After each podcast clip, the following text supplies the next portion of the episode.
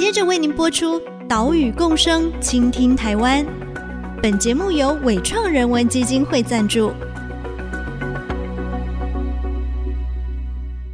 听海洋的呼唤，听森林的絮语，听田野的吟唱，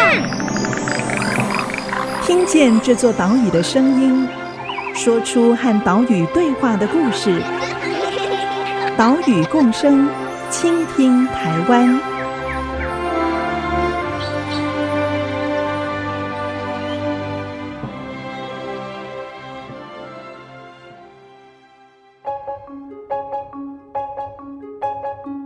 倾听岛屿的声音，挖掘环境的故事。大家好，欢迎来到岛屿共生，倾听台湾。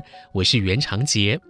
我们的节目是在 IC 之音 FM 九七点五播出，每个礼拜三上午七点半首播。另外，你在 Apple Podcast、Google Podcast、Spotify 以及 KKBox 都可以听到节目。也请使用这些平台的朋友记得要订阅节目哦。你有听过小便鴴这种鸟类吗？啊。这个小便鴴啊，是台湾的冬候鸟，每年都会来到台湾过冬。它们呢，又叫做土豆鸟，是因为小便恒喜欢栖息在刚收成之后的花生田里面，所以才有土豆鸟这个名字。为了了解来台湾过冬的土豆鸟族群数量，云林县野鸟学会跟特有生物研究保育中心一起合作，在每年一月份举办公民科学活动。小变恒大调查，今年呢，不管是参与这个大调查的志工人数，还有土豆鸟统计出来的数量，都双双突破了历年来的记录。今天开始一连两集节目，我们就带大家一起来回顾今年的土豆鸟普查活动，我们就往云林出发喽。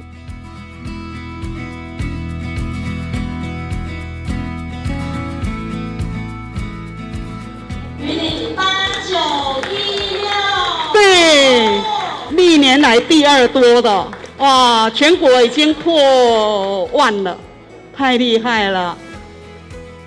一月十五号这一天，来自台北、台中、南投、彰化、云林、嘉义、台南、高雄、宜兰哦，各地的鸟友加上了四位外国朋友，都一起在早上进行小便鴴普查。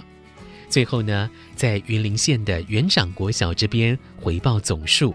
统计出来，云林县总共观察到八千九百一十六只小便恒，全国总共是有一万一千两百三十一只，这个全国数字破了以往的记录。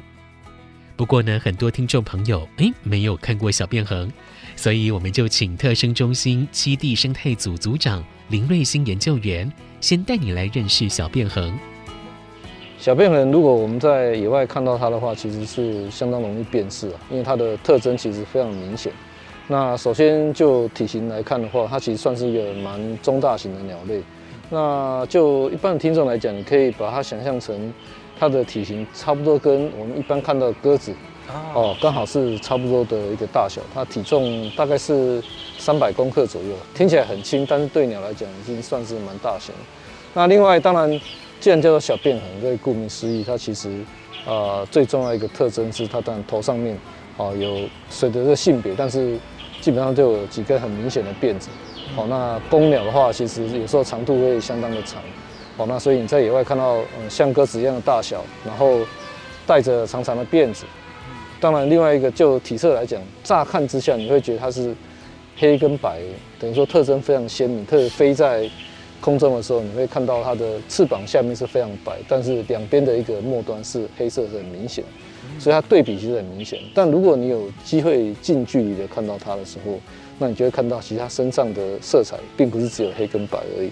所谓的黑，其实近看起来它更多是深绿色的部分。那特别在翅膀的地方，其实它会更会是泛出这种呃金属性的一个光泽哈。那这个金属的光泽有点像是从绿色、古铜色到甚至有点紫色的。好，所以其实整体来讲是一种呃非常漂亮的鸟。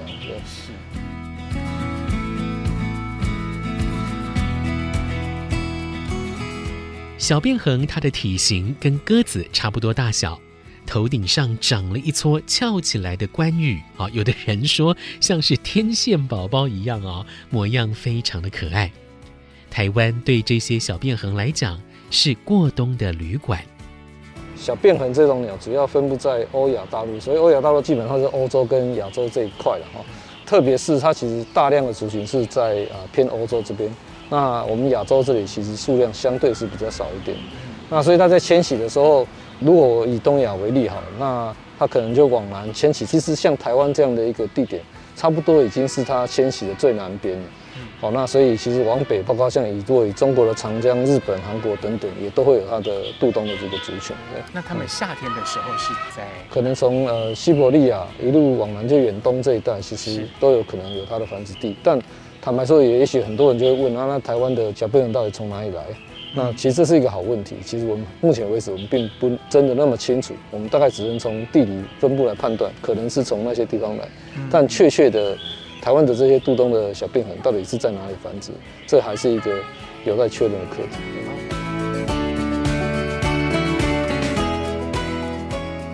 小便鴴来到台湾过冬，再过没多久，二三月就会开始北返，飞回他们的繁殖地生养小 baby。然后呢，进入秋冬又会造访台湾。他们来到台湾是喜欢待在怎样的环境来栖息觅食呢？小便鴴它其实就我们讲，如果它原始的一个自然环境，基本上它就喜欢的是一种比较裸露或者是短草的这样的一个环境。那所以以台湾而言，其实说实话，这样的一个自然环境当然是非常非常少。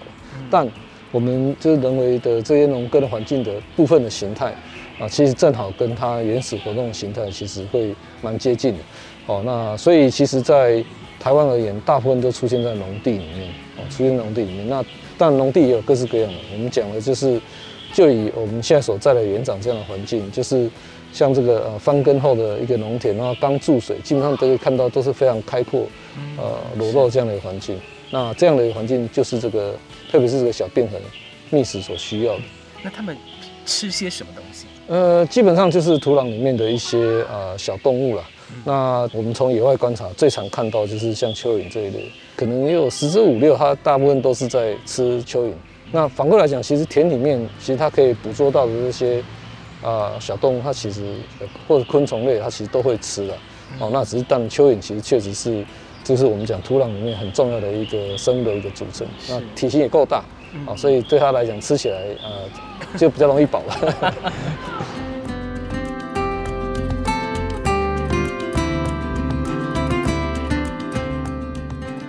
小便鴴，它们喜欢裸露开阔的农田环境，像是翻耕的花生田，或者是植株还没有长高的玉米田、高丽菜田等等，他们都会利用。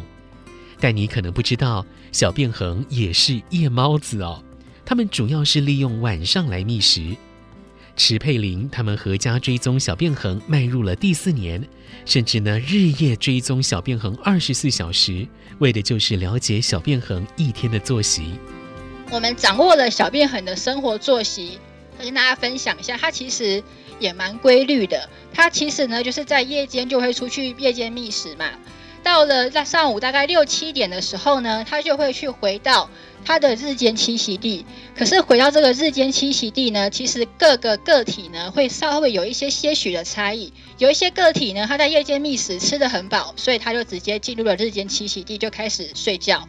那有一些个体呢，可能比较爱干净，所以会先淋雨啊，洗个澡再休息。那有一部分的个体可能在夜间觅食的时候没有吃饱，所以他会吃饭，大概吃个半小时至一个小时之后，才开始进入日间的栖息地开始休息。那大概在上午八点左右呢，其实小便很就会全速的去进入日间休息的这个模式。之后呢，他们白天呢就会开始日间的活动。好，那他们开始白天的活动之后呢，在下午大概四点到五点的时候，就会进入到夜正式夜间觅食前的一个短暂休息。在下午四点到五点，他们会选择到栖息地去短暂的休息，大概一个小时。等到天黑的时候呢，就会全速飞出去夜间觅食。只是比较特殊的是，他们在休息的时候呢，是大部队大家一起休息；但是夜间觅食的时候呢，是零星活动。比较是个体在零星活动，所以其实当时他们天一黑就分散飞出去的时候，那个时候又没有什么灯光，所以其实我们当时在追的时候是追的真的非常的辛苦，很难去找到它的踪影。而之后呢，他们就开始了夜间觅食，那他们一天的作息呢，就大概是这一个循环。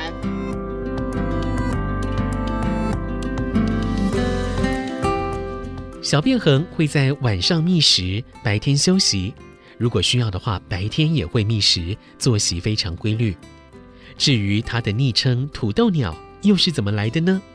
原因啊，就是跟云林鸟会还有特生中心合作的小便横普查以及教育宣导活动有关系。小便横这样名，其实它是一个中文的一个俗名。那如果以台语来讲，其实啊、如果你问在地人，如果他稍微知道这种鸟，可能会叫它田猫啊、蚕鸟啊。因为它叫声的关系，很像猫在叫，嗯所以它就哎像田里的猫。那所以其实大概在十几年前，呃，我们开始在推动这个小便痕的普查的时候，那其实我们自然而然我们就发现，首先有几个重要的特点。第一个是它在，我我们其实那时候大概知道，在台湾的呃园长这里数量是特别多。哦，那第二个是我们也正好也发现，呃，在很多花生收成之后的这些田里面，经常有这些呃小便横。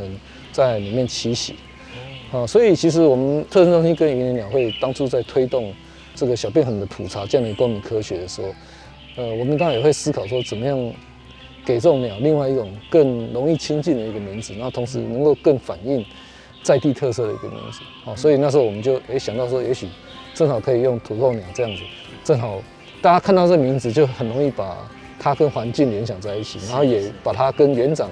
还有这边的一个生产的环境的一些特色能够连接在一起，所以其实那时候我们就想到说，也许我们可以把它叫做土豆鸟来慢慢的，呃，让呃不管是在地的呃民众们，或者是台湾社会各界的人，很快的可以认识到小便横这种鸟，也可以联系到它跟原林的一个特色。那所以慢慢的推广之后，其实大家就就觉得，哎、欸，土豆鸟这个名称还蛮不错的。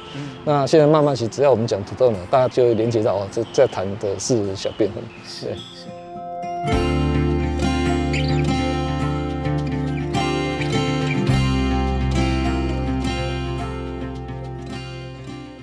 土豆鸟这个名称可以说拉近了大家跟小便恒的距离。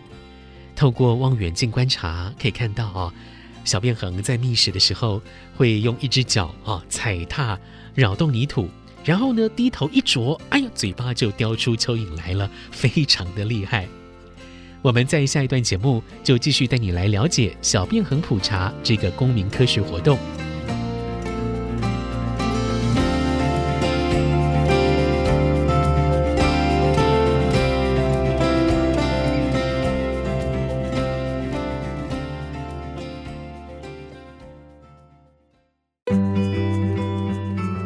谢谢大家来云林参与小便横的一个普查，欢迎大家。然后希望我们明天的数鸟非常的顺利，然后鸟数旺旺。今天很开心来到这个地方，我们开动了，请大家吃饭了。OK，好。IC 之音 FM 九七点五，欢迎回来，岛屿共生，倾听台湾，我是袁长杰。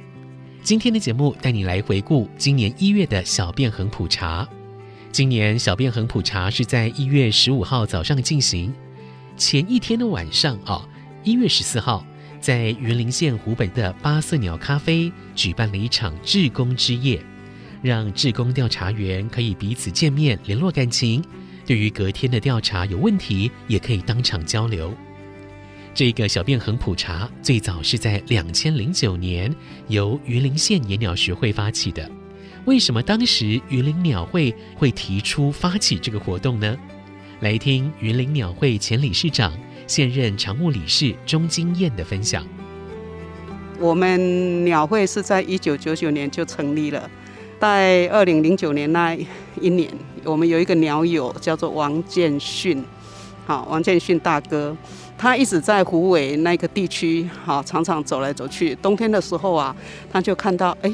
好像小便很蛮常看见的，所以他就跟我们鸟友说：“诶，你们不觉得小便很好像蛮多的吗？那我们其他鸟友说，哎，对对对，看起来好像蛮多的。被他一这样一说，然后他就说，那我们要不要来算一算，说在我们云林地区哦，比较常发现的一些乡镇，大概有多少？啊，那时候就是我们鸟会自己啦，我们自己的那时候的，老实说了，我们的诶会有比较多，比较多人，大概有一百来个，那大家就分配一些地区哈，就自己去算起来了，啊，也没有所谓什么很严格的那个规则，那算一算，觉得说哇，好几千只哎，那我们就觉得说，那我们应该把它当做我们了不起的一个标志啊，我们是鸟会啊。对不对？你总不能等到那个像八色鸟那么少，你才来保护嘛？对，所以我们就开始关注了啊。因为我们鸟会的一个宗旨哈，就是说欣赏、保育，再来就研究嘛。啊，所以呢，这就是在我们的宗旨之内。啊，我们鸟友都非常热心，是自发性的，是这样子。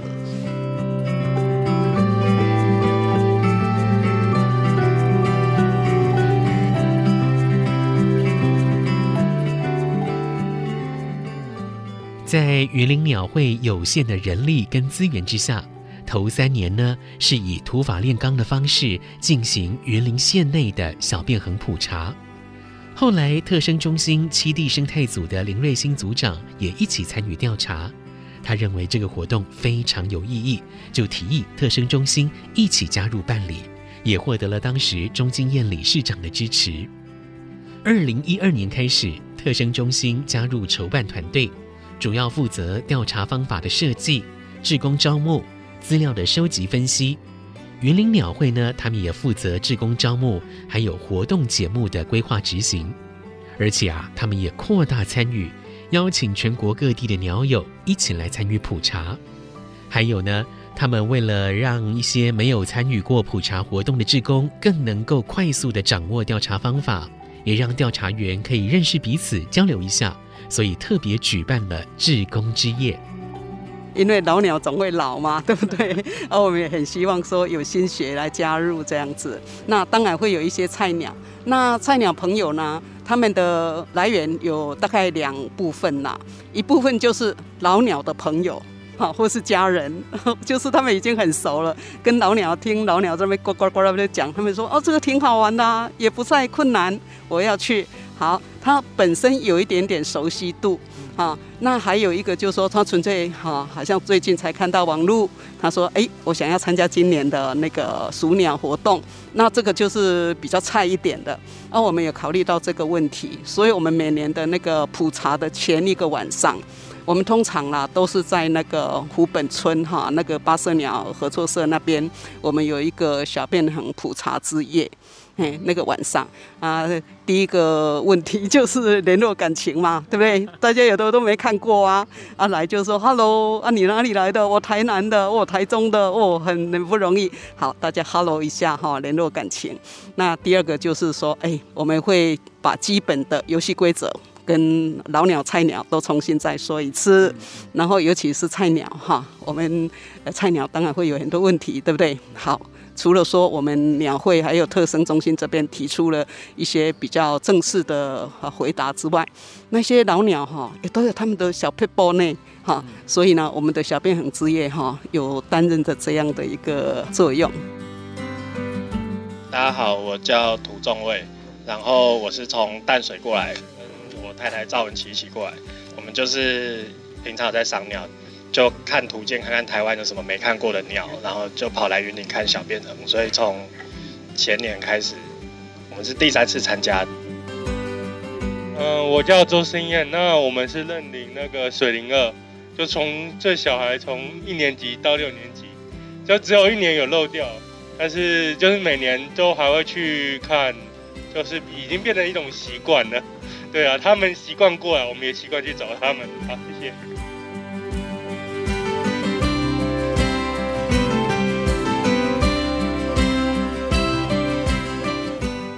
在志工之夜，各组调查员自我介绍的时候，诶，其实就可以发现，有很多志工是合家一起来的，好，或者是夫妻朋友一起过来，而且啊，他们是每年都会回锅回来云林调查小便横。钟金燕老师也跟我们说明，每年志工大概有八成是以往参加过的老鸟，而且每年的志工人数都是呈现成长的。今年总共有一百七十九位志工参与。这个哈，我们倒是蛮自豪的。大概那个志工哈回锅率占百分之八十以上，这个我们很肯定。而且呢，每年的志工哈都是增加的。从最开始我们自己鸟友开始三十三个人，到今年一百七十九个，你就知道我们的阵容越来越庞大。那表示说我们。有深受大家的欢迎啦，哈。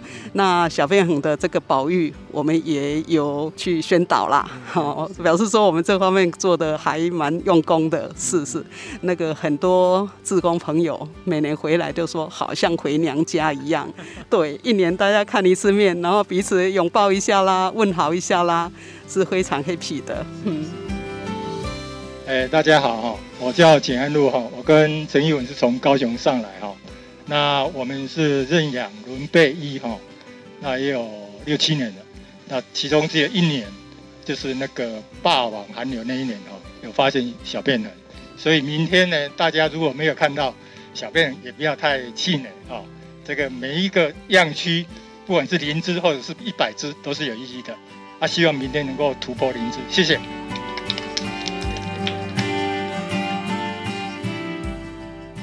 小便横普查算是非常容易亲近的公民科学活动，因为是单一鸟种，而且呢，这个小便横啊都是成群结队的，体型也不小，算是容易观察、容易计数。所以，如果说你还是非专业的赏鸟人，或者是想要带着孩子一起来参与，都是非常适合、很容易可以上手的活动。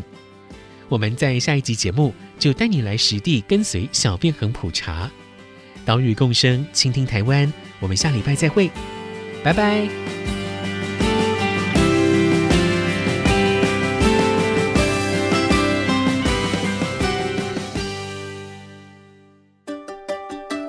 岛屿行动家，呃，我是林瑞兴，那目前服务于农委会特有生物研究保育中心七地生态组。我关心的东西最主要是整个啊全球跟台湾的生物多样性。所以，我今天希望大家如果行有余力，可以思考一下，在你认识的这些关注环境的呃民间团体里面，有些是很认真付出行动的。那行有余力的话，请你尽量的能够以实际的这样的一个资金呢资助他们。我觉得这是我观察到非常多 NGO 需要大家帮忙。